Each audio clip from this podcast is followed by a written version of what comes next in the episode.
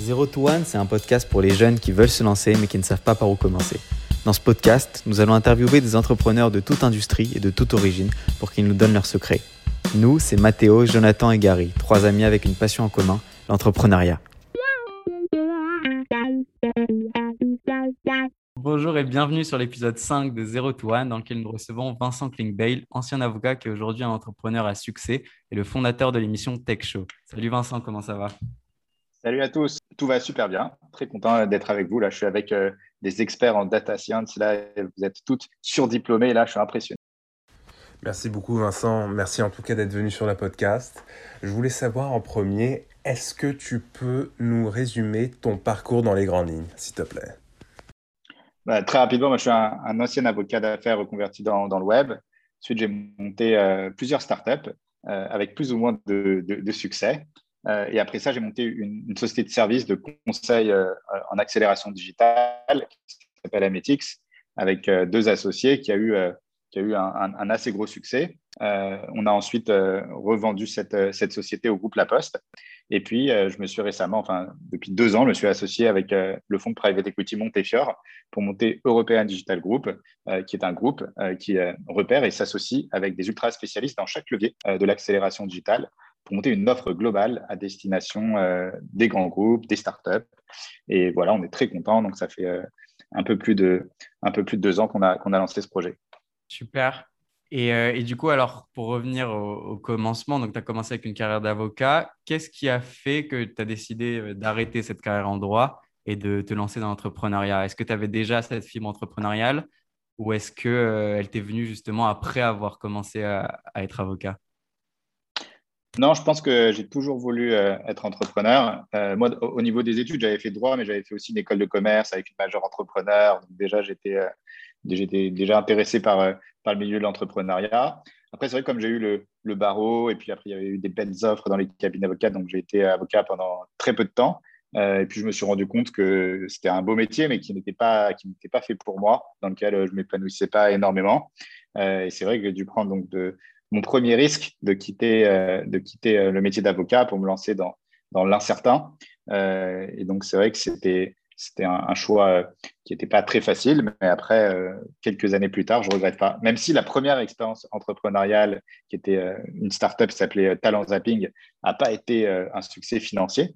c'était un succès en termes d'audience, en termes d'apprentissage, mais pas un, succès financier.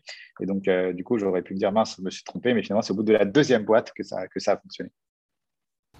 Et en quoi cette vision corporate que tu as acquise en tant qu'avocat t'a aidé dans ton parcours entrepreneur? Bah, de toute façon, je pense que l'entrepreneuriat, c'est vraiment euh, un métier dans lequel, euh, quand on est entrepreneur, où il faut énormément de compétences sur plein de sujets. Euh, donc, soit on les a déjà, soit on doit vite monter en compétences. Mais tout entrepreneur qui est amené à faire des levées de fonds, à revendre sa société, il faut après qu'il monte vite en compétences juridiques, financières, stratégiques, comptables. Donc, plus on a de, bagages et plus ça aide. Mais ça, n'enlève pas le fait qu'on peut aussi être autodidacte et apprendre euh, par soi-même tout ça, ça, ça, prend, ça, vite. Mais c'est sûr que ça aide d'avoir déjà des notions. Euh, et aujourd'hui, encore plus comme aujourd'hui, avec European Digital Group, on rachète beaucoup de boîtes. On a racheté quasiment 10 sociétés en deux ans. Euh, c'est clair que les compétences juridiques, financières servent énormément pour développer le projet. Et qu'est-ce qui t'a poussé à rejoindre l'incubateur HEC Entrepreneur en, en 2009 En fait, c'est mon frère qui avait fait, qui avait fait HEC. Euh, et donc, euh, comme on avait monté ensemble notre première startup, euh, ben, naturellement, on a postulé pour, pour intégrer l'incubateur HEC. Et c'est vrai que ça nous a beaucoup apporté. On a eu un super soutien. Quand on est entrepreneur, on, se sent un peu seul. Et puis surtout quand on est quand c'est la première boîte et qu'on n'a pas du tout d'expérience. donc, ça nous a beaucoup apporté d'échanger avec les autres entrepreneurs, d'échanger avec les profs. Euh, qui nous coachait, qui nous aidait énormément. Et donc, c'était euh, une superbe expérience. Et donc, euh, voilà, si des jeunes nous écoutent et qui veulent lancer leur boîte, c'est vrai que se mettre dans les incubateurs ou même dans les, dans les réseaux, nous, on était entré dans le réseau Paris Entreprendre aussi, c'est un réseau qui aide énormément les entrepreneurs. Enfin, après, il y, a, dans la France entière, on avait fait Paris Entreprendre et, on, peut, on peut lever des, des, des prêts d'honneur et on a un accompagnement avec des mentors et on a un groupe aussi qui, qui nous coach. Donc, c'est euh, il y a plein d'associations comme ça qui peuvent aider euh, euh, au démarrage.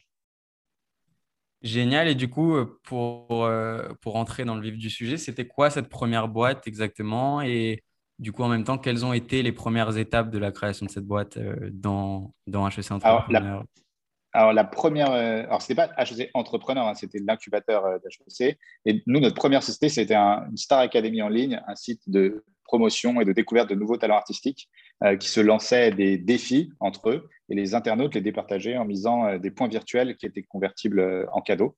donc voilà, c'était vraiment une Star Academy en ligne, mais c'était en 2009. Donc, c'était il y a longtemps.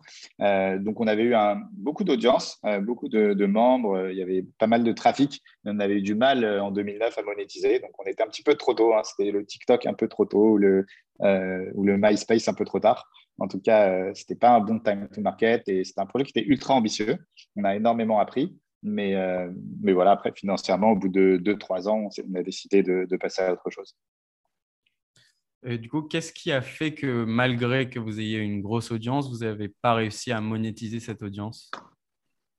Bah, je passe peut-être euh, un manque d'expérience, un manque de peut-être euh, pas le bon time to market qui fait qu'on euh, a tenté plein de, plein de, plein de, modèles différents. la publicité, ça rapportait pas assez. On a essayé de vendre des trucs, de vendre des, des chansons. Peut-être on aurait dû produire. C'est dur de, dix ans après de se dire, même plus de dix ans après, de se dire ce qu'on aurait dû faire. Mais en tout cas, sans cette expérience, jamais j'aurais réussi les boîtes d'après parce que c'est ce qui m'a vraiment euh, formé, qui m'a appris, qui m'a donné de l'énergie aussi pour, euh, pour réussir. Euh, et donc, c'était quand même. en fait, on se rend compte rétrospectivement, quelques années après, que si, que, en fait, que ces échecs, ben, c'était, c'était ce qui nous a permis après de, de réussir. C'est pour ça qu'il ne faut pas paniquer si la première startup ne marche pas. C'est rare d'ailleurs que, que ce soit le premier projet qui marche. Et quand tu repenses à cette aventure, quel est selon toi le meilleur moment pour lancer une startup, justement après avoir fait ta, ta startup euh, au mauvais moment? Ah, Je pense que c'est beaucoup, euh, ça joue beaucoup à l'instinct, au benchmark, de regarder un peu quelles sont les, euh, les choses qui marchent aujourd'hui. Moi, c'est c'est vrai que il y a, c'était presque il y a, ouais, il y a 12 ans, 13 ans, quand j'avais lancé ce projet-là, euh, euh, on voulait vraiment inventer et lancer un concept qui n'existait pas. Alors peut-être que ce serait un peu moins risqué que de reprendre des concepts qui marchent déjà ou même dans d'autres pays et puis ensuite les, améliorer, nous, on a vraiment, on est parti from scratch avec une idée nouvelle. C'était, c'est très risqué, donc on a pris beaucoup de risques sur ce projet. Et après, parfois ça marche, parfois ça marche pas. Et donc après cette expérience, tu décides de te relancer avec une nouvelle boîte. Est-ce que tu peux nous, nous en parler? La deuxième société, c'est vraiment Ametix. Donc là, une société de service dans le conseil et l'accélération digitale, qui pour le coup voilà, a eu une grosse croissance. On est passé de, de 0 à, à 600 salariés en 5 ans. Euh, donc une hyper croissance. Euh, et euh, donc, ça s'est plutôt bien passé et qu'on a ensuite voilà, revendu à DocaPost, donc une filiale du, groupe La Poste. Et alors, comment s'est fait euh, justement Ametix? Et comment est-ce que tu as trouvé ton ou tes cofondeurs pour cette boîte-là?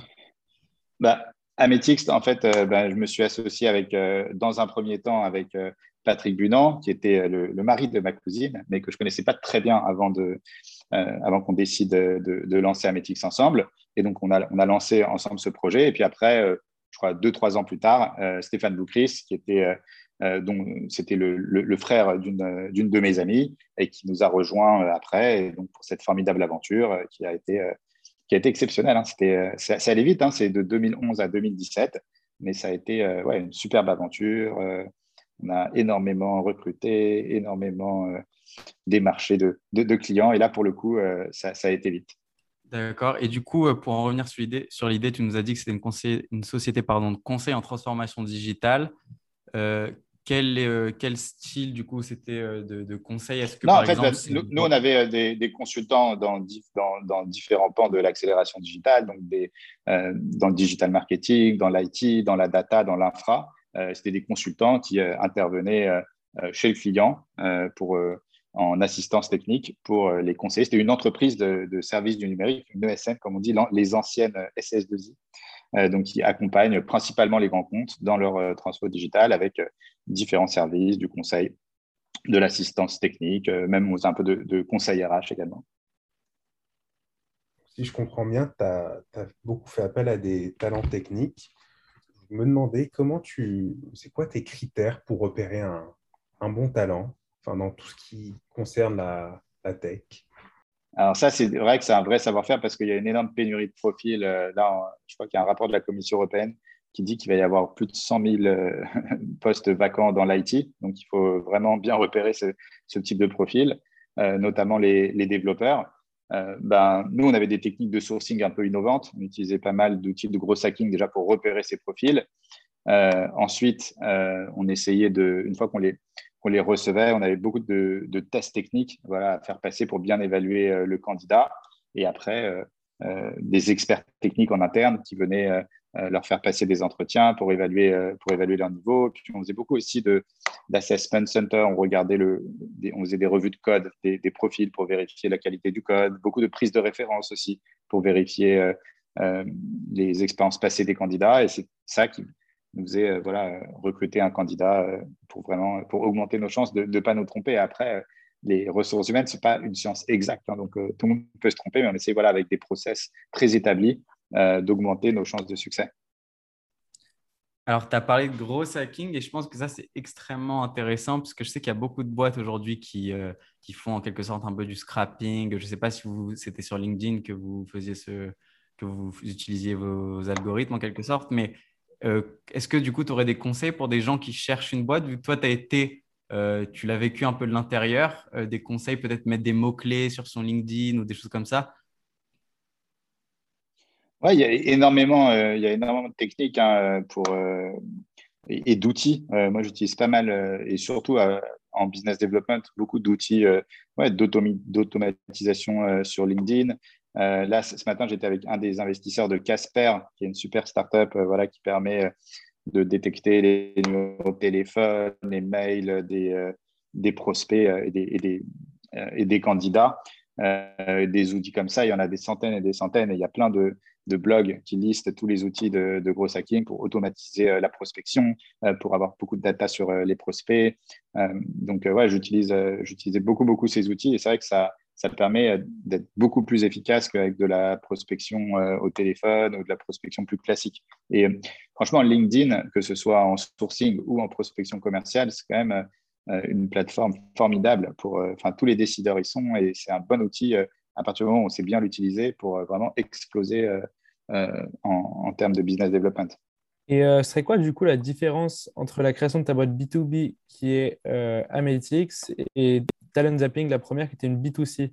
C'est quoi la différence entre la création des deux et pourquoi, pourquoi tu es lancé en B2B après le B2C euh, C'est quoi le plus difficile euh, Est-ce que tu pourrais développer là-dessus C'est vrai que maintenant, et même maintenant, ma nouvelle euh, société European Digital Group, c'est du B2B. Bah, en fait, il y a deux types d'entrepreneurs et il faut faire son choix. Il y a le chercheur d'or qui a moins de chances de trouver l'or, mais quand il va trouver l'or, il peut monter des licornes. et de l'autre côté, il y a le vendeur de pelles euh, qui a plus de chances d'y arriver, mais qui ne montrera pas forcément des boîtes euh, à un milliard, mais qui a de fortes chances, enfin, en tout cas plus de chances euh, de monter des boîtes à plusieurs millions ou dizaines de millions. c'est vrai, après avoir tenté le B2C, donc le projet plus, plus risqué, j'ai préféré voilà, m'orienter vers euh, le B2B, en fait, dans le B2B, tout est question uniquement d'exécution. On n'invente pas un nouveau modèle, euh, on n'a pas de risque sur le modèle, puisqu'on ne fait que exécuter un modèle qui a déjà marché dans beaucoup d'autres sociétés. Et ce qu'il faut, c'est juste bien le faire, bien l'exécuter, se différencier dans l'exécution. Euh, mais on n'invente pas une nouvelle idée. et donc, c'est pour ça que, que j'ai préféré faire et que maintenant j'adore. Moi, je suis plus un entrepreneur B2B que B2C. Après, moi, je respecte énormément tous, les, tous les entrepreneurs qui montent des euh, sociétés, des boîtes SaaS ou des, des, euh, des startups à très fort potentiel. Après, moi, maintenant, euh, mon savoir-faire, en tout cas, c'est ça. Et en plus de ça, je pense que quand on est entrepreneur, ce qu'il faut, c'est se poser une question, c'est de se dire en quoi je suis bon et, et, quelles sont les compétences que j'ai qui vont vraiment me permettre de réussir dans, dans mon entreprise.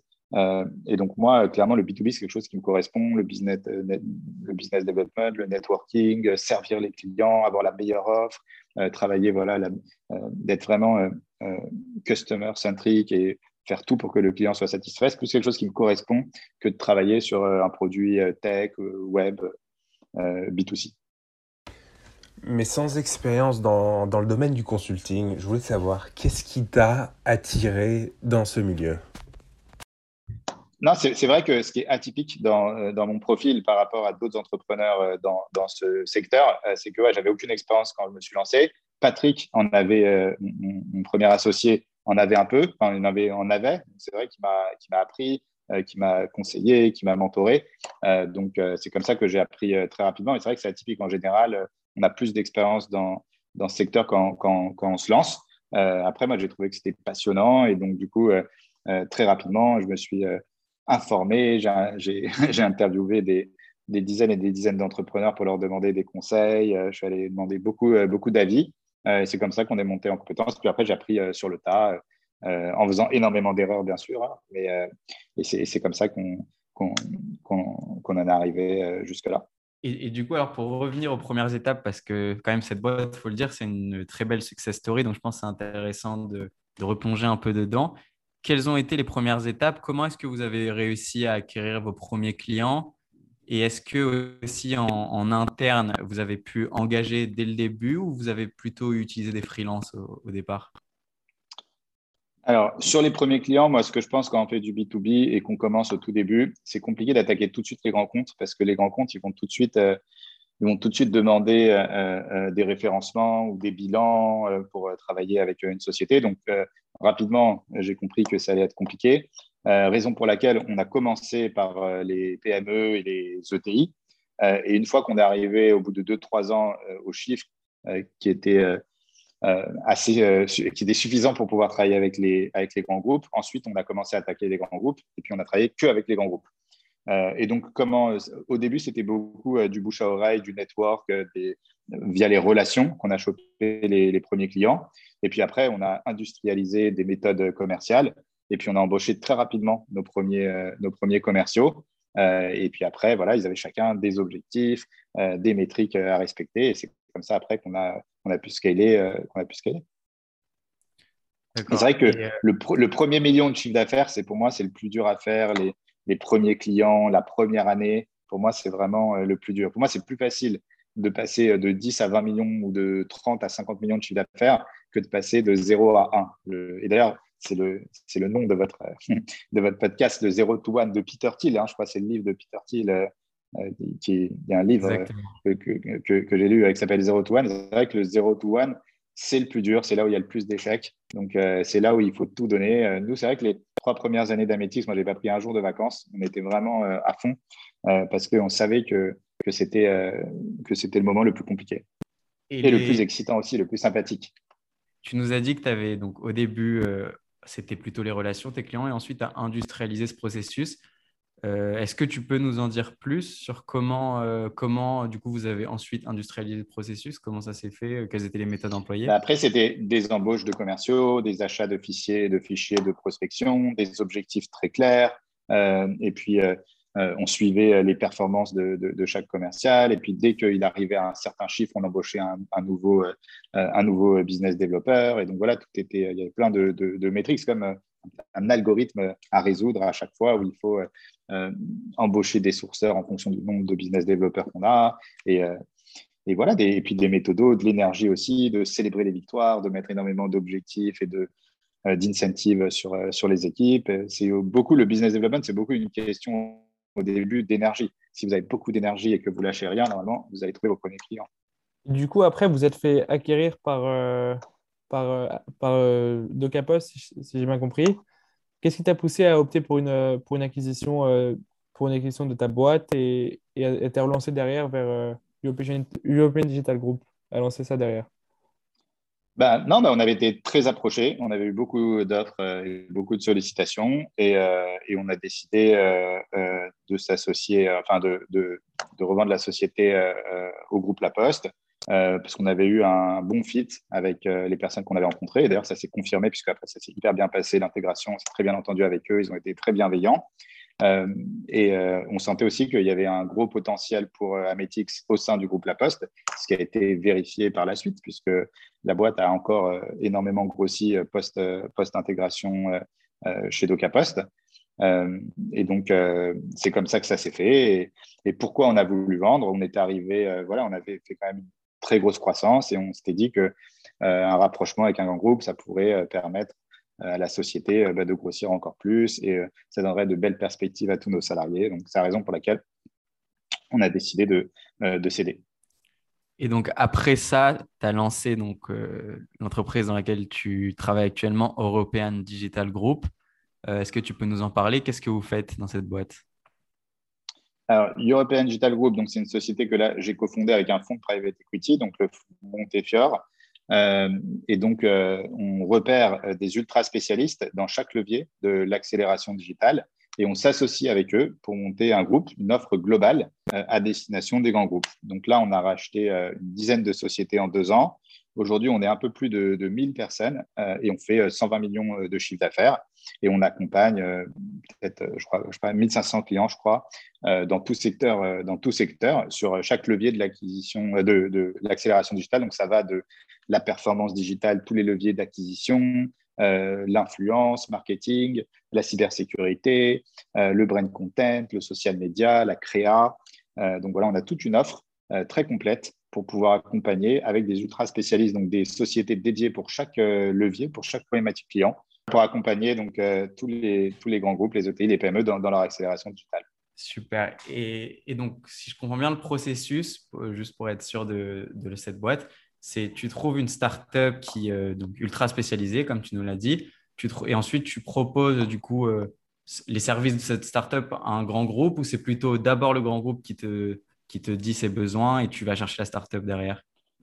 Alors, c'est, nous, ce n'est pas des startups hein, qu'on rachète, c'est, avec lesquelles ah. on s'associe. C'est, quand même des boîtes qui font euh, entre 1 et 5 millions euh, d'ébits, qui font déjà entre 10 et 50 millions de chiffre d'affaires.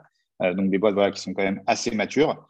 Euh, et après, euh, ça peut être soit euh, des grands groupes qui nous sollicitent et qui souhaitent qu'on les accompagne sur différents leviers. Et donc, on leur propose les services de nos sociétés qui correspondent à leurs besoins. soit il y a un besoin seulement qui est identifié. Et donc, il y a une de nos sociétés qui accompagne, qui accompagne nos, clients. Mais on a pas mal de, grands groupes voilà, qui ont fait appel à l'ensemble de nos sociétés pour les accompagner sur chacun de, leurs leviers. Et, et, du coup, vu que tu t'associes, c'est un peu du PI, ce que tu fais se rapproche beaucoup du PI. Est-ce que tu pourrais nous dire en quoi le, la strate que tu as acquise euh, dans, dans ta boîte de conseil à Ametix, elle s'applique euh, du coup dans le private equity et dans le rachat de boîte? Non, bah, bah c'est pas que du private equity, hein, parce qu'après, on, on, crée énormément de synergies entre les différentes sociétés et puis il y a une énorme croissance organique de, de, nos sociétés. Elles ont fait en moyenne plus de 50% de croissance l'année dernière. donc, mais, après, pour, euh, au niveau des, acquisitions, c'est plus mes compétences euh, d'avocat euh, qui servent et puis aussi mon expérience de revente d'Ametix. Avec Ametix, j'avais suivi tout le process de rachat d'une société. Et puis nous-mêmes, avec Ametix, on avait aussi racheté des sociétés. Donc voilà, j'avais quand même développé certaines compétences. Et puis j'en ai appris, j'ai énormément appris bah, aux côtés du, du, fonds de private equity Montefiore qui nous accompagne dans, dans, ce nouveau projet de création d'un groupe leader européen de, de la transformation digitale. Et euh, du coup, vu que tu accompagnes énormément de boîtes, c'est quoi le profil que vous cherchez chez les bons CEO Qu'est-ce qui fait un bon CEO aujourd'hui? Alors, il y a plein de critères. Hein. Donc, déjà, nous, on aime bien qu'il y ait un peu un mindset commun entre tous les entrepreneurs. il y a un mot qui est un peu galvaudé, c'est le mot de bienveillance. Euh, mais c'est vrai qu'on on, aime bien les team players, euh, puisqu'on est vraiment, euh, il y a une très, très bonne ambiance entre tous les dirigeants. On s'aide énormément. Il y a beaucoup de, de synergie. Euh, donc ça, voilà, euh, il faut avoir vraiment un certain mindset pour qu'on on, s'intéresse à un entrepreneur. Et puis après, il y a toutes ses compétences. Hein. On regarde, euh, et, là, tu parles d'un CEO, mais en général, il y a plusieurs associés hein, dans les sociétés qu'on regarde. Et on va regarder aussi des compétences complémentaires. Donc, un qui va être très bon en finance, l'autre en, commercial, un, en strat, marketing. Donc, c'est plus souvent une équipe qu'on regarde plus que juste un CEO. C'est quoi la, la, la compétence la plus rare chez un CEO ah là là, il y a plein de, il y a plein de compétences. Hein, en fait, c'est un entrepreneur, c'est comme je disais tout à l'heure, doit avoir vraiment, euh, doit être bon dans pas mal de domaines. Euh, mais euh, après, ouais, la compétence, c'est pas la plus rare, mais celle que moi je recherche, c'est que comme il ne peut pas être bon dans tous les domaines, il faut qu'il sache s'entourer des meilleurs dans, dans, chaque, dans chaque domaine. Et c'est ça, en fait, la, la compétence la plus rare, c'est de trouver quelqu'un qui sait bien s'entourer. Et alors justement, toi qui es en contact en permanence avec des grands groupes, quels sont euh, leurs besoins en ce moment? Quelles sont les tendances du marché? Bah, Ils recherchent vous, euh, vous trois, donc euh, des experts en data science. Vous êtes les, personnes les plus recherchées donc, sur le marché, sachez-le. Donc nous, on vous embauche quand vous voulez les trois. Vous venez chez European Digital Group, on serait ravis. Et si vous montez une boîte, vous nous dites. Parce que tout ce qui est après la data science en ce moment, ça explose. Donc bravo, vous êtes dans les bons sujets, le machine learning, le deep learning, tous ces sujets, c'est vraiment... il y a énormément de boîtes en data science, qui sont vraiment très bien valorisées, que ce soit des boîtes tech ou même des boîtes de services. les deux sont très recherchés. voilà, après, nous, on a aussi euh, on a un super entrepreneur euh, qui est fondateur de la société Métis en cybersécurité. Il y a énormément de besoins aussi euh, dans tout ce qui est cybersécurité en ce moment. Et puis le digital au sens large. Hein. Aujourd'hui, le digital a vraiment le vent en poupe. Tous les grands groupes recherchent des experts hein, dans tous les leviers, hein. que ce soit sur l'acquisition, tout ce qui va être SEA, SEO, programmatique. le monde de l'influence marketing aussi explose. le, le, content, le contenu aussi. Euh, donc, il y, a, énormément de besoins sur, euh, sur différents domaines. Le e-commerce, euh, post-Covid, là, c'est l'explosion aussi des sites de e-commerce. Donc là, on s'est associé avec une super société, Axome, qui développe des sites Shopify. donc, c'est voilà, une centaine de personnes spécialisées sur, sur Shopify. Donc, y a, ouais, les besoins sont multiples et variés. Est-ce qu'il n'y a pas une sorte de, hype derrière la, la, data science? Parce que je sais, autour de moi, tout le monde va en faire, mais on ne sait pas si c'est vraiment, euh, c'est vraiment réel. Est-ce qu'il y a vraiment des gros besoins en data? Oui, il y a, des énormes besoins. il y a des énormes besoins, mais parfois, euh, il y a des clients peu matures euh, qui parlent de data un peu comme un buzzword, alors qu'on pourrait parler CRM, qui n'ont pas des bases de données de, de téraoctets de données et qui parlent de, big data. Mais mis à part ça, les besoins sont énormes en, data science aujourd'hui qu'il y a quand même énormément de clients qui ont des bases énormes euh, et qui peuvent faire beaucoup de choses avec. Euh, donc, il y a encore. Euh, non, on est, et puis, on est qu'au démarrage. Mais ouais, les secteurs de la data science et de la cybersécu, c'est booming en ce moment et on n'est qu'aux prémices. Et alors, est-ce que c'est ton expérience d'entrepreneur qui t'aide à, à, bien identifier quelles sont les boîtes qui peuvent répondre aux besoins des grands groupes dont tu nous as parlé?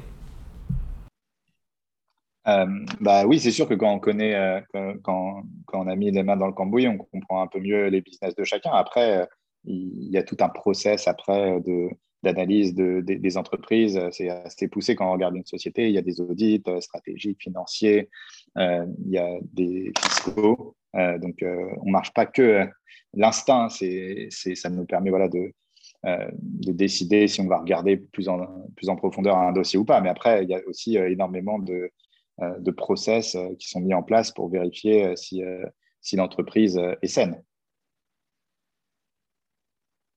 Et est-ce que, tu, est-ce que tu peux dire c'est quoi la différence entre l'économie actuelle en 2021 et en 2001 Est-ce, qu'on avance vers une bulle Parce qu'on est à une période où vraiment on voit des levées de fonds de partout. Il y, a, une folie autour de tout ce qui est, tout ce qui est l'IA et la data en général. C'est quoi la différence avec euh, la période de 2001 où vraiment on allait vraiment vers une bulle Est-ce que tu penses que c'est la même chose alors, Déjà, moi, 2000-2001, je n'étais pas encore euh, entrepreneur, j'étais encore étudiant.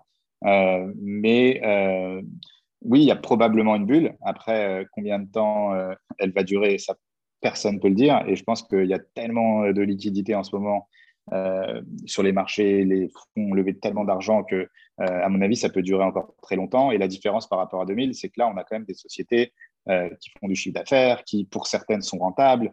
Euh, donc il y a, et puis il y a de plus en plus d'exemples euh, de sociétés qui, arrivent à faire dans le digital plusieurs milliards de, de chiffre d'affaires, ce qui était moins le cas en 2000, où il y avait, on levait 100 business models.